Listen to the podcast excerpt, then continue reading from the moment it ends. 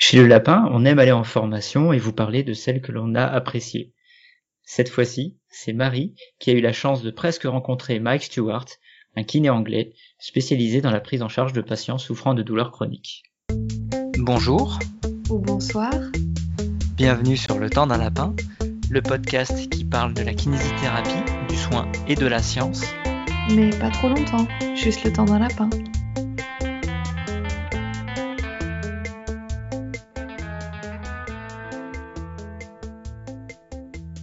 Bonjour Marie.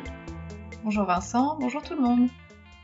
Donc Marie, dernièrement, tu as participé à une formation avec euh, l'organisme de formation, l'agence EBP, sur un module de formation qui s'appelle No Pain, guide pratique pour la prise en charge de la douleur persistante. Du coup, qu'est-ce que tu peux nous dire à propos de cette formation et du formateur?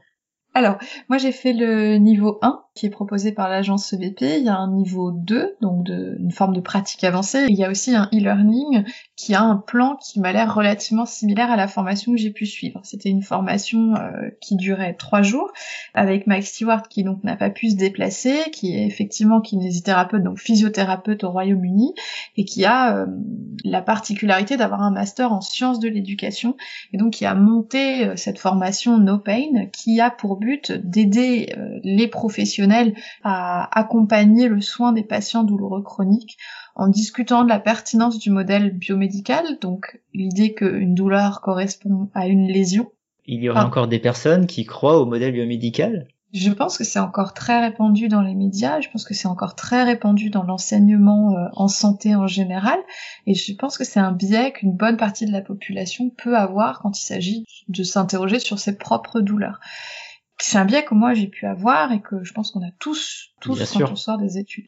Je l'avais déjà vu euh, lors du Paris Shoulder Summit. On avait fait un, deux épisodes de résumé de ce qui s'était dit. Moi, j'avais beaucoup apprécié.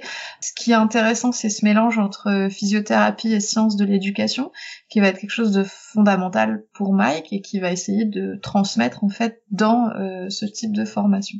C'est un menu qui est très appétissant. Donc Marie, dis-nous un petit peu ce que tu retiens de ce ce temps d'échange avec Mike Stewart c'est un ensemble de petits éléments qui, moi, m'ont permis de préciser des choses que je connaissais déjà ou que j'avais déjà en tête. Il a commencé par dire que le modèle biomédical, c'est quelque chose qui nous donne des, formules toutes faites qui sont en fait euh, relativement euh, efficaces dans certaines situations, bien que plus ça va, plus j'en doute et qui, euh, si on trouve telle ou telle lésion, on va mettre en place tel ou tel traitement et normalement ça devrait aller. Effectivement, dans certains cas, ça va. Mais que lui explique que, en fait, la douleur telle qu'elle l'est, c'est un phénomène qui est beaucoup trop complexe pour se résumer à des formules toutes faites. Max Stewart, il veut nous aider à arriver vers un modèle biopsychosocial en utilisant les fondements de euh, thérapie cognitive comportementale, d'entretien motivationnel, thérapie d'acceptation et d'engagement, pour permettre une communication qui va être plus importante et plus facile et plus euh, riche en fait en termes d'information et d'échange. Parce qu'en fait le principe c'est que dans une situation douloureuse, ce n'est pas que la situation qui va provoquer de la douleur, c'est aussi la perception de la situation qu'on va en avoir qui va modifier tout ce qui va s'en suivre. D'une même situation, à chaque patient différent, on va avoir des réactions physiques différentes, des émotions différentes, des pensées et des comportements différents qu'est-ce que je ressens physiquement, quelles émotions ça me procure, quelles pensées vont s'associer à ces émotions, quels comportements vont être mis en jeu. Et ça, ça crée un cercle où chaque élément va interagir l'un avec l'autre et qui va faire que chaque situation douloureuse va avoir des conséquences différentes. Typiquement, un radar sur la route quand vous roulez trop vite, vous n'allez pas l'aborder de la même manière selon si vous savez qu'il est dégradé ou non, si vous savez qu'il est en fonctionnement, si vous savez que vous respectez ou que vous dépassez la limite, et si vous savez que vous avez 12 points ou 4. Parfois, la perception de la menace sera différente de la réalité. Il y a quelque chose qu'il faut absolument qu'on dépiste dans le soin, c'est le fait que la perception de la menace peut différer de la réalité. Et on peut avoir des patients qui ont des situations cliniques qui sont plutôt rassurantes de notre point de vue, mais qui de leur côté vont avoir un caractère menaçant extrêmement important qui va peut-être créer des réactions physiques, des émotions, des pensées, des comportements qui peuvent entretenir cette douleur. Du coup, lui, ce qu'il propose comme solution de traitement, c'est l'idée que si on veut sortir d'une situation douloureuse chronique, La première étape, ça va être de comprendre cette douleur. La comprendre pour analyser la réalité de la menace, commencer à bouger, améliorer son mmh. contrôle sur la situation, avoir moins peur de bouger, commencer à sentir une endurance qui s'améliore, être plus confiant et petit à petit revenir à des activités normales. Et à ce moment-là, la douleur diminuera progressivement. Quand tu racontes ça, on, se croirait un petit peu dans la cognitive functional thérapie hein, également. Il y a des choses qui se, qui se recoupent, oui. On voit bien qu'il y a euh, une, une, convergence dans les, dans les pratiques lorsqu'on travaille avec un modèle biopsychosocial et que on s'éloigne un petit peu de tout ce qui est euh, hands-on. Donc de poser les mains sur les gens. En fait, ce qu'il dit, et ça revient à ce qu'il disait en, thérapie euh, cognitive fonctionnelle pour la lombalgie, c'est que la première étape, c'est de comprendre la douleur pour pouvoir lancer un cercle vertueux. Finalement, accompagner le patient euh, en, le poussant à attendre que la douleur diminue pour bouger, c'est pas forcément pertinent. C'est vraiment la compréhension de la douleur qui sera fondamentale. Finalement, le problème qu'on a à résoudre chez les patients douloureux chroniques, c'est de trouver tout ce qui leur fera du bien. Après, par contre, ce qu'il explique de par sa formation en sciences de l'éducation, c'est qu'en fait, a priori, euh, donner une information ne suffirait pas à changer un comportement. C'est-à-dire que l'éducation, elle doit passer par l'expérience pour que le patient puisse retenir finalement euh, beaucoup plus facilement que si on lui balance juste une information sans qu'il puisse avoir une interaction avec cette information. Et c'est là où Mike a construit sa formation autour euh, de l'intérêt des métaphores dans la douleur chronique. Il faut faire attention parce que en santé, en général, on utilise des métaphores mais qui sont pas toujours aidantes, qui sont parfois assez délétères.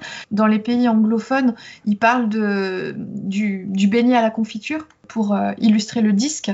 Disque intervertébral. Voilà. Et où euh, on peut voir des vidéos absolument affreuses de gens qui euh, écrasent des beignets pour montrer ce que ça fait de, de se pencher. Et où, en fait, bah, pour les patients, la confiture, pour eux, ça peut représenter du sang. Parler d'une colonne qui s'effrite, ça peut faire penser un patient à la base d'un cheesecake. Ce qui n'a rien à voir avec ce qui se produit et au message qu'on voulait donner. Quand on parle d'un effondrement du plancher pelvien, vous pouvez très bien avoir des patients qui vont imaginer un, trou dans le plancher. Et, effectivement, en fait, moi, ce qui m'a le plus posé souci dans cette formation, c'est que, en fait, il nous a proposé beaucoup de métaphores, mais qu'on n'a pas forcément pu exploiter dans l'idée que, en fait, chaque patient va réagir différemment et qu'en fait, euh, une même métaphore peut s'avérer aidante ou délétère selon l'effet qu'elle va avoir sur le patient. Et donc, on ne peut pas, en fait, prévoir que les patients réagissent toujours de la même manière à chaque métaphore, mais c'est vrai que dans la pratique quotidienne, c'est difficile à généraliser. C'est un peu comme un, jeu de cartes finalement. Et en fonction de ce que va nous dire le patient, on va choisir telle ou telle métaphore parce qu'elle sera plus adaptée à sa situation. Tout à fait. Et puis après, pour terminer sur ce que j'en ai retenu et que je trouve important, mais vraiment pour tous ceux qui nous écoutent, et je pense à une petite pensée pour les médecins aussi, c'est qu'il a parlé de l'imagerie par rapport à la conception de l'imagerie. C'est-à-dire qu'une fois qu'on a une imagerie dans les mains, eh bien, dans le modèle biomédical, on va essayer de, mettre en lien euh, ce qu'on a trouvé sur l'imagerie avec la situation clinique. Alors qu'en fait, pour lui, les vraies questions qu'il faudrait se poser et qu'on ne se pose pas suffisamment, c'est d'abord, vu l'imagerie, est-ce que rassurer ce patient pourrait l'aider? Est-ce que ce que j'ai trouvé dans l'imagerie, c'est cohérent avec la clinique? L'intérêt, c'est de remettre dans la situation clinique l'imagerie pour voir est-ce que l'histoire de ce patient, l'histoire de cette douleur, elle colle à ce que j'ai trouvé ou non, ce qui n'est pas du tout aussi évident que euh, ce qu'on peut penser. Troisième question, est-ce que ce que j'ai trouvé à l'imagerie est normal chez ce patient dans cette classe d'âge? Et ça, je vous renvoie à Brinnicki, dont on a aussi beaucoup parlé. Il y a énormément euh, d'anomalies, entre guillemets, à l'imagerie chez les patients âgés qui ne sont pas symptomatiques. Et donc, on a un intérêt immense à se questionner sur est-ce que cette anomalie est responsable de la douleur. Ensuite, est-ce que sur cette imagerie, on a une cible chirurgicale? Parce que si on n'a pas de cible chirurgicale, eh bien on sait que la suite du parcours de soins bah, n'inclura pas une prise en charge chirurgicale. Encore faut-il connaître un petit peu les, indications de certaines chirurgies. Ça, il y a aussi beaucoup de choses qui changent en ce moment. Et puis, euh, deux choses que moi j'aime beaucoup, que je trouve vraiment important, c'est la question c'est est-ce que avec cette imagerie, je peux lancer un traitement de façon sécurisée? Et j'entends un traitement fonctionnel, un traitement de renforcement, un traitement de rééducation. C'est pas tant je cherche la lésion, c'est plutôt est-ce que cette imagerie me permet de dire bon bah voilà, là, là on peut foncer? Et est-ce que je pourrais pas en profiter pour changer l'état d'esprit du patient, chez un patient qui a un état d'esprit plutôt négatif, y a beaucoup d'inquiétudes, est-ce que cette imagerie pourrait pas m'aider, par exemple en le rassurant, à changer l'état d'esprit de cette personne. Et en fait, Mike propose de voir l'imagerie un peu différemment, comme un passeport ou un contrôle de douane, c'est-à-dire un examen qui nous permettrait de dire c'est bon, vous pouvez y aller, foncez, et pas tant un examen qui nous permettrait d'éclairer la douleur, sachant qu'en fait, sur une imagerie, on voit une photo à un instant donné. On voit, euh, on ne sait pas ce qui se passe, on ne sait pas les émotions qui traversent la personne, on ne sait pas si les câbles qu'on regarde fonctionnent ou non, dysfonctionnent ou pas.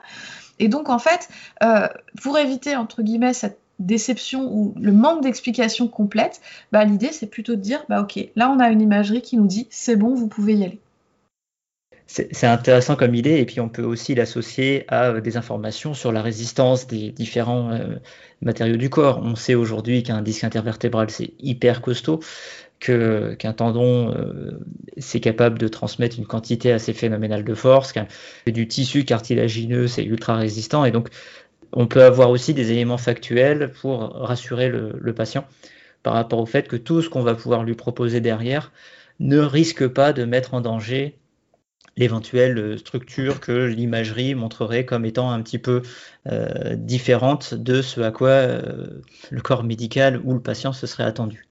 Et rappeler des principes de cicatrisation aussi, en combien de temps ça cicatrise, de ramener quelque chose qui nous dit, bah voilà, sur cette imagerie, il n'y a pas de signe grave qui nous, dit qu'il faut éviter de bouger ou que euh, vous ne devez pas euh, avoir d'activité de loisir. Là, au contraire, avec cette imagerie, on sait que vous pouvez reprendre une activité physique. Et c'est la douleur qui va nous driver et pas les éventuelles lésions à l'imagerie.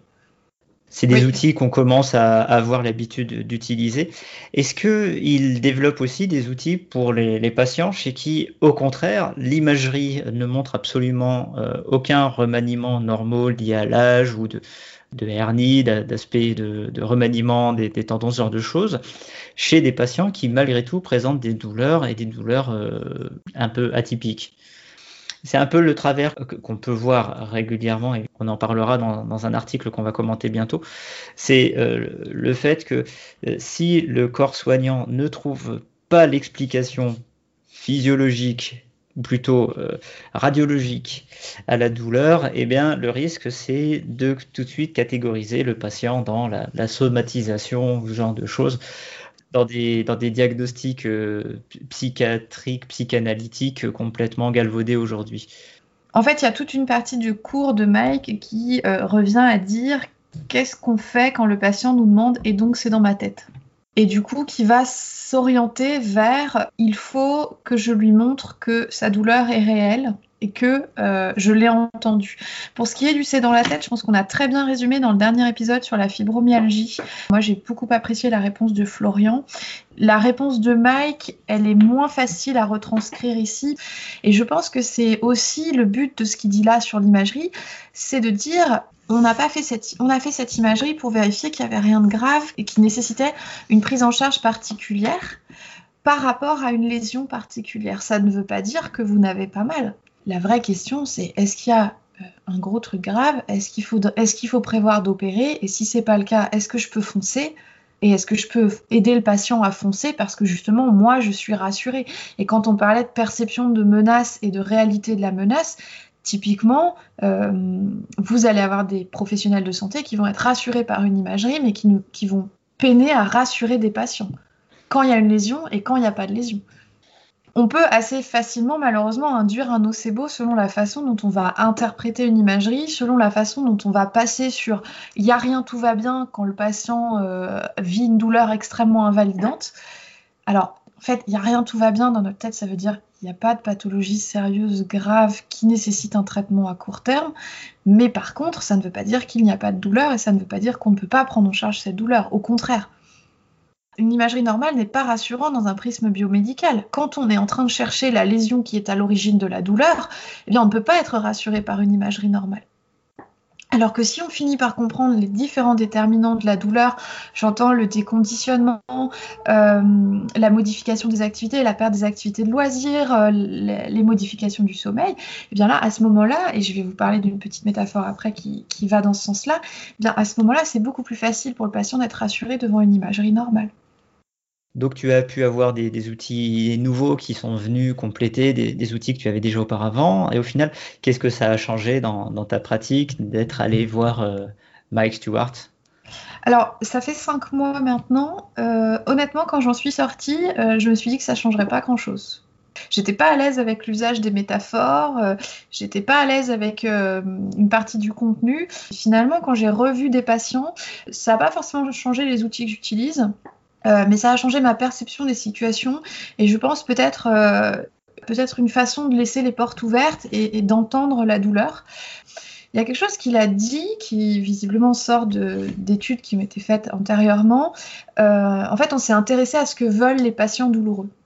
Et en gros, lui disait, ce que veulent les patients douloureux, c'est savoir qu'est-ce qui va pas, euh, combien de temps ça peut durer? Est-ce que eux peuvent faire quelque chose? Et est-ce que nous, on peut faire quelque chose pour les aider? Moi, je pensais vraiment, en posant la question régulièrement, que les gens, tout ce qu'ils voulaient, c'était ne plus avoir mal. Et en fait, visiblement, dans la littérature, quand on va un petit peu plus loin, on se rend compte que non, il n'y a pas que ça. En fait, il n'y a pas juste ne pas avoir mal. Il y a qu'est-ce que je peux faire? Est-ce que je peux mieux comprendre la situation? Est-ce que je peux faire plus de choses? Et, le soulagement de dire, bah voilà, j'ai trouvé quelqu'un qui a compris que pour moi, c'était difficile. Et donc, comment tu expliques que très souvent, la, première demande des, patients, c'est de ne plus avoir mal et de ne pas euh, justement évoquer ces problèmes de, bah voilà, je voudrais euh, être capable de nouveau de, porter ma petite fille ou de, jardiner comme avant.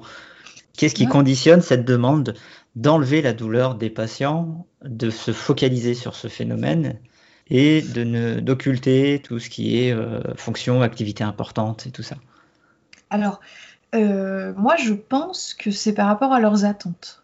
Moi, pour moi, il y a quelque chose de l'ordre de la représentation de ce que c'est que la kinésithérapie et ce qu'on peut leur apporter. Pour en avoir discuté avec certains patients récemment qui, qui, qui découvrent, ils n'imaginent pas qu'on peut les accompagner là-dessus. Ils sont un peu comme je disais tout à l'heure, en fait, ils sont dans l'idée que ma vie recommencera quand j'aurai plus mal. Donc en fait, je vais chercher à avoir moins mal. Attention, je généralise euh, par rapport à peut-être mes propres biais, hein. mais que l'idée, c'est bah, le kiné, c'est fait pour avoir moins mal, en faisant peut-être du massage, mais aussi des étirements parce que mes muscles sont raides ou du renforcement parce que je suis faible. évidemment, je ne suis pas d'accord avec cette partie-là, mais ça, c'est un autre sujet. Encore peu de gens qui viennent avec un objectif, qui disent ok, moi la douleur c'est pas la, question. Le problème c'est porter ma petite fille, c'est j'aimerais refaire du sport. Alors c'est surprenant je trouve parce que souvent c'est il faut que je retourne au boulot, mais par contre le sport je suis trop vieux, j'y arriverai plus. Ça je trouve ça dommage. Ce que propose Mike c'est de questionner sur les stratégies d'adaptation. En fait le but, c'est que dans le biopsychosocial, comme ça, tu vas prendre tous les déterminants possibles pour essayer de trouver des options partout. C'est-à-dire quelles sont les stratégies de la personne, les stratégies physiques, l'activité, les stratégies psychologiques, comment je fais pour maintenir un niveau de morale qui me soit confortable, les stratégies sociales et les stratégies comportementales, pour dire bah, quelles sont les stratégies que vous mettez en place actuellement, lesquelles sont déjà efficaces, et si c'est une stratégie de gestion du stress, quoi que ce soit, et ben si ça leur fait du bien, tant mieux, il faut qu'on s'en serve, au lieu de leur dire que c'est juste qu'ils ont qu'à se mettre un coup de pied aux fesses et se détendre. Et du coup, d'aller multiplier les options. Et quand tu poses ces questions-là en amont, quand tu montres, je pense, aux patients que, en fait, tu vas t'intéresser à eux, est-ce qu'on peut résoudre la question du sommeil? Est-ce qu'on peut résoudre la question de l'activité physique? Est-ce qu'on peut faire en sorte que vous ayez du temps d'activité physique, de loisir, eh bien, je pense qu'à ce moment-là, là, ils prennent conscience qu'on n'est pas juste là pour qu'ils aient pas mal et qu'ils recommencent à vivre, mais qui peuvent recommencer à vivre. Je pense qu'il y a aussi le côté euh, que la, kinésithérapie, ça reste euh, une prise en charge qui est prescrite par un médecin qui a lui-même déjà une représentation qui est plus forcément en rapport avec euh, ce que peut être la kinésithérapie aujourd'hui. Souvent, le médecin lui-même prescrit la kinésithérapie pour permettre aux patients d'avoir une solution essentiellement antalgique en attendant que les choses se tassent. On pourrait presque aller jusque-là. C'est ce que tu vois, toi, maintenant que tu travailles avec des patients douloureux euh, en structure qui ont eu des parcours compliqués? Ce que je vois avec mes patients actuellement en structure, donc une structure de deuxième ligne où on reçoit des patients euh, très douloureux ou bien des, patients dits en échec de traitement, euh, c'est que quand il y a échec de traitement, en général, le traitement qui a été proposé et à milieu de ce qu'on peut trouver dans les recommandations actuelles, voire même dans des recommandations qui sont déjà un petit peu hors d'âge, comme, comme les, les, recommandations de 99 sur la lombalgie. Moi, c'est plutôt les expériences antérieures de kinésithérapie qui induisent cette attente. Ça inclut la prise en charge kiné. dans la majeure partie des cas, les, patients que je vois qui, présentent des lombalgies euh, persistantes ont eu une prise en charge euh, à 100% passive. Dans une petite minorité de cas, le passif était ponctué d'exercices qui très souvent augmentaient les douleurs plus qu'ils ne permettaient de la contrôler. C'est un cercle vicieux où finalement, euh, si les patients et les médecins ont des représentations majoritairement passives de la kinésithérapie, euh, et c'est d'ailleurs pour ça qu'on est là avec le lapin, ils vont avoir des attentes qui vont être liées à, des attentes passives. Et je prends du temps pour des temps d'échange pour les patients, c'est absolument, euh, c'est une hérésie parfois pour certains, c'est trop bizarre. Je pense qu'il y a de ça, et puis aussi une, représentation de la douleur qui est très tronquée, parce que très tronquée par les, par les représentations médiatiques. Il y a une métaphore, moi, qui me plaît bien euh, chez Mike. On essaiera de vous mettre euh, l'image, justement, qui parle de ça. Mike présente des roues, une roue de la douleur persistante et une roue des progrès persistants. La roue de la douleur persistante, c'est ben, on a mal, on fait moins de choses, on est moins en forme, on a moins d'énergie, on dort moins bien, on est plus stressé, on est inquiet à propos du futur, on peut plus travailler et on a encore plus mal etc., etc. Ça, c'est le cercle vicieux de la douleur. Et où Mike va ramener quelque chose qui, pour moi, maintenant est fondamental. Son but, c'est de reconsidérer la question du zéro douleur. En fait, il dit, moi, si vous avez mal depuis 10 ans, il n'existe pas de baguette magique pour que vous n'ayez plus mal d'un coup en une fois. Et en fait, l'idée, c'est pas aujourd'hui d'arrêter la douleur et de revenir vers du zéro douleur, c'est de dire comment est-ce que je peux sortir de ce cercle vicieux-là pour passer vers la roue des progrès persistants? En diminuant l'impact de la douleur, on peut être un peu plus actif un petit peu plus souvent, on commence à se sentir en meilleure forme, on a plus d'énergie, on dort mieux, on est plus calme, on recommence à faire des projets, on a moins peur au travail, et du coup l'impact de la douleur diminue encore plus, et on tourne. Et il associe ça avec l'idée que quand on est dans la roue de la douleur persistante, c'est la douleur qui a pris le volant de votre bus, du bus de votre vie, ça peut paraître naïf comme ça, moi je trouve ça très pertinent, et qu'en fait, euh, on ne peut pas sauter sur le conducteur, euh, choper la douleur et la mettre dehors tout de suite. On va peut-être essayer déjà de reprendre tout doucement le volant, de mettre la douleur un petit peu sur les places à l'arrière du bus pour petit à petit pouvoir l'arrêter. Et ça, je trouve ça très intéressant. Je ne sais pas si ça te parle, Vincent. Oui, très. Pour moi, en tant que professionnel, c'est très déculpabilisant parce que, en fait, moi, je suis en échec. Si j'essaye d'arrêter la douleur des patients douloureux chroniques depuis des années en l'espace de une semaine, dix jours, un mois, je vais me prendre un mur parce que c'est c'est pas possible, il y a trop, il y a un parcours qui est trop lourd, il y a, cette, douleur elle est trop imprégnée. En fait, du coup, ça me redonne un moyen d'expliquer et de, dire aux gens, bah là, moi je peux pas vous donner le zéro douleur, ou les gens qui vous le promettent, vous l'aurez peut-être pendant euh, quelques heures, mais ça, n'aura pas de sens à long terme. Et du coup, de reparler de ce truc, bah, là, c'est la douleur qui a pris le volant. Moi, j'aimerais bien que vous puissiez vous reprendre le volant. Et au début, la douleur, elle sera toujours un peu là, pour petit à petit qu'elle s'éloigne. Et c'est vraiment ce qui a le plus changé suite à cette formation. Et je pense notamment à la vidéo de Tamar Pinkus qu'on vous mettra sur le blog, qui est une vidéo que j'adore et que j'ai beaucoup de mal à faire regarder. En fait, euh, bah, elle utilise de la pâte à modeler pour parler de la douleur chronique et où, bah, quand on ne peut pas enlever la douleur, on va essayer de mettre de la joie, de submerger cette douleur avec de la joie. Et en fait, autant moi, je suis très touchée par ce message, autant les patients douloureux à qui j'ai pu la montrer, pour certains, vont me dire Ah, ok, mais ça veut dire que j'aurai toujours mal. Et du coup, je savais pas bien comment l'utiliser parce que j'avais cet écueil-là, et ça revient à ce qu'on disait sur les métaphores. Et finalement, là, l'idée, c'est pas ça. Là, l'idée, c'est de dire, bah, en fait, là, vous êtes dans une situation où la douleur, elle a envahi. Elle a tout envahi. C'est comme une marée noire. Ça colle partout. Il y en a partout. Ça vous emmerde dans le travail, dans la, dans la vie sociale, la nuit, le jour, les enfants, la famille, les amis, les loisirs on ne peut pas tout enlever d'un coup et on n'enlèvera pas tout d'un coup. Tant qu'elle est encore là et qu'on n'arrive pas à s'en débarrasser, eh ben, on peut la noyer en fait. On peut la noyer sous des choses qui vont faire qu'elle aura moins d'impact, moins, moins de présence. Et ça, je trouve ça très positif et très important.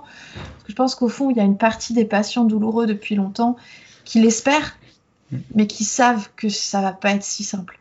Et, comme tu l'as dit, ce qui est important de montrer, c'est que aujourd'hui ils sont submergés par cette douleur, que c'est le truc qui arrive en premier plan, mais qu'il est assez probable qu'avec des solutions simples, ils arrivent à la faire passer au deuxième, voire au troisième plan, et que ça ne peut que améliorer leur vie. Alors des fois, elle reviendra au premier plan, mais euh, ils peuvent arriver à avoir une répartition de, l'invasion par la douleur qui soit beaucoup plus gérable qu'au lieu de se retrouver tous les jours avec des quantités euh, insupportables de douleur, et eh ben, que ça ne soit plus que un jour euh, tous les 15 jours ou un jour par mois même. Moi, c'est quelque chose sur lequel je commence à me sentir un petit peu plus à l'aise dans le, le, prisme biopsychosocial. Je commence à avoir des patients avec qui on arrive à avoir des résultats très rapides parce que, en fait, la douleur est toujours là, mais elle ne me prend pas la tête comme avant. C'est ce que disent certains patients que j'ai en ce moment. J'ai toujours mal, mais j'ai pensé à vous et je suis allée faire un tour en balade la dernière fois. J'ai pas eu plus mal et vraiment c'était un bon moment comme tu dis, il y a ce côté où, bah, en fait, la douleur les prive de la vie. Si je peux pas les priver de la douleur, eh ben, je, vais leur, je vais leur ramener un peu de vie, si je peux, en leur demandant qu'est-ce qui leur plaît, qu'est-ce qui, qu'est-ce qui, qu'est-ce qui a du sens pour eux, et en disant, bah, quitte à ce que la douleur, elle soit pareille, est-ce que vous pensez que vous pouvez faire quelque chose de chouette? Et moi, j'aime beaucoup parce que là, je commence à arriver à avoir des gens qui, au bout de quelques séances, ah ben, en fait, j'ai plus peur qui tiennent bien des, événements nocebo, genre faut que tu t'arrêtes, sinon euh, tu vas devoir te faire opérer, euh, tu vas jamais tenir, etc. qui, en viennent à devenir rassurants, mais avec les autres. Voilà, c'est ça. Plus pour eux-mêmes. C'est ça. Et à déconstruire ce truc de ça craque, il y a un truc qui va pas dans mon genou, ma cheville, mon dos, je vais pas pouvoir tenir, je vais pas avoir d'argent parce que je vais devoir être en arrêt de travail et je veux pas me faire opérer parce que je suis toute seule avec mes gamins et je veux pas ceci et je veux pas cela et j'ai 40 ans et je veux pas vieillir et je veux pas machin. Stop, ça craque ça craque, j'ai compris pourquoi ça craquait, j'ai compris pourquoi j'ai mal, quand on peut, on a fait le choix de dire bah, je continue de bosser, c'est un peu juste, mais je vais continuer de bosser. On prévoira l'arrêt de travail si ça passe vraiment pas. Mais là, il y a moyen que ça passe, donc je vais essayer que ça passe, donc je vais avoir un peu mal. Mais je sais que c'est parce que actuellement le boulot c'est un peu beaucoup par rapport à ma capacité à absorber la charge que ça va craquer. Ce craquement ne doit pas emmener vers la question de la chirurgie, euh, l'incapacité, le fauteuil roulant. Et ça, j'aime bien cette idée-là de casser ça. Et je trouve que on peut avoir des résultats rapides et intéressants comme ça, juste ça. Maintenant que je sais que mon imagerie c'est un passeport, je peux y aller, je peux, foncer, bah je vais foncer, je vais utiliser la douleur comme un signe que bah là c'était trop, donc je vais en faire un peu moins et je vais continuer à progresser. Et c'est là c'était trop et pas là je suis en train de me blesser ou là je suis en train de m'abîmer moi qui avais peur de ne pas en retenir grand-chose ou de ne pas voir beaucoup de choses changer, sur mon état d'esprit et je pense que ce que je peux amener aux gens, ça m'a aidé à aller un peu plus loin dans cette démarche. Finalement, même si on, retrouve beaucoup d'éléments qui sont déjà présents dans beaucoup de formations sur le modèle biopsychosocial, il y a toujours des, éléments à, en retirer puisqu'on a la, vision de, chaque formateur qui est personnel et qui est en même temps personnalisé par rapport aux, patients qui peuvent avoir vu, puisque on le voit, des, patients qui souffrent de douleurs chroniques, leur profil peuvent, il y, a certains qui tombent dans, dans, le cliché et d'autres qui sont complètement atypiques et du coup ça, ça nous permet d'augmenter notre expérience et de modifier la, vision qu'on peut avoir de ce fameux modèle biopsychosocial. Et donc pour des gens qui, qui nous écoutent, alors peut-être pour la première fois ou bien qui nous écoutent régulièrement, pour toi, pour lesquels est-ce que tu penses que euh, cette formation est plus pertinente? À, qui est-ce que tu recommanderais d'aller euh, rencontrer Mike Stewart et de participer à ces ateliers? Dans les formations à visée biopsychosociale, je trouve qu'il y a quand même beaucoup de recoupements. Euh, il y a beaucoup de gens pour qui Mike Stewart a été, on dit le game changer, donc celui qui a ouvert en fait des portes. moi, ça a été la formation CFT. Donc ça n'a pas forcément eu le même impact pour moi. Je pense que Mike va être intéressant dans une dynamique de personnes qui ont plutôt un mode d'exercice biomédical, qui se rendent compte qu'en fait il manque quelque chose dans leur pratique et que finalement ils ont envie de s'intéresser à ce monde en fait autour du, psychosocial et euh, de, comprendre à quel point la communication, l'écoute, la compréhension de la douleur vont être fondamentales dans un traitement. Je pense que quelqu'un qui a déjà beaucoup lu sur le sujet pourrait se retrouver un petit peu déçu Euh, parce que il n'y a pas forcément une approche théorique très poussée. Il y a beaucoup d'expérientiel, donc il y a beaucoup d'exercices qu'on essaye ensemble, il y a beaucoup de choses qu'on teste ensemble. Il n'y a pas beaucoup d'exploitation des métaphores, donc on, teste plein de métaphores, mais en fait on a tous des réponses différentes et c'est bien Mike il est content parce que c'est ça la vie en fait que chacun ait des réponses différentes. Donc je pense que c'est plutôt pour des gens qui s'intéressent au biopsychosocial et qui voudraient y entrer doucement sans que ce soit trop difficile à, intégrer et que ça permette de vraiment dire ah oui là ok là il y a quelque chose qui se passe. Est-ce qu'on que on pourrait pas se dire que c'est peut-être un, niveau, une formation à recommander après avoir déjà rencontré Greg Lehman euh, Non, justement, au contraire. Pour moi, c'est plutôt l'apéritif de Greg Lehman. Pour moi, Mike, c'est plutôt une bonne introduction au modèle biopsychosocial et avec Greg, tu rentres plus dans le dur. Je le vois plutôt comme ça. Pour quelqu'un qui aurait plutôt une culture biomédicale et pas forcément une culture liée à la littérature, j'aurais tendance à dire que Mike te donne envie d'aller creuser avec Greg. Comme toujours, c'est très intéressant d'échanger autour des formations qu'on a pu faire et puis euh, en quoi est-ce que ça a eu un impact sur notre pratique. Euh, j'espère en tout cas que, Marie et moi vous avons donné euh, envie d'aller rencontrer Mike Stewart ou peut-être est-ce qu'on vous a convaincu que finalement vous saviez déjà suffisamment de choses et que c'était pas nécessaire pour vous? En tous les cas, on vous remercie de nous avoir écoutés et on vous dit à très bientôt sur le temps d'un lapin.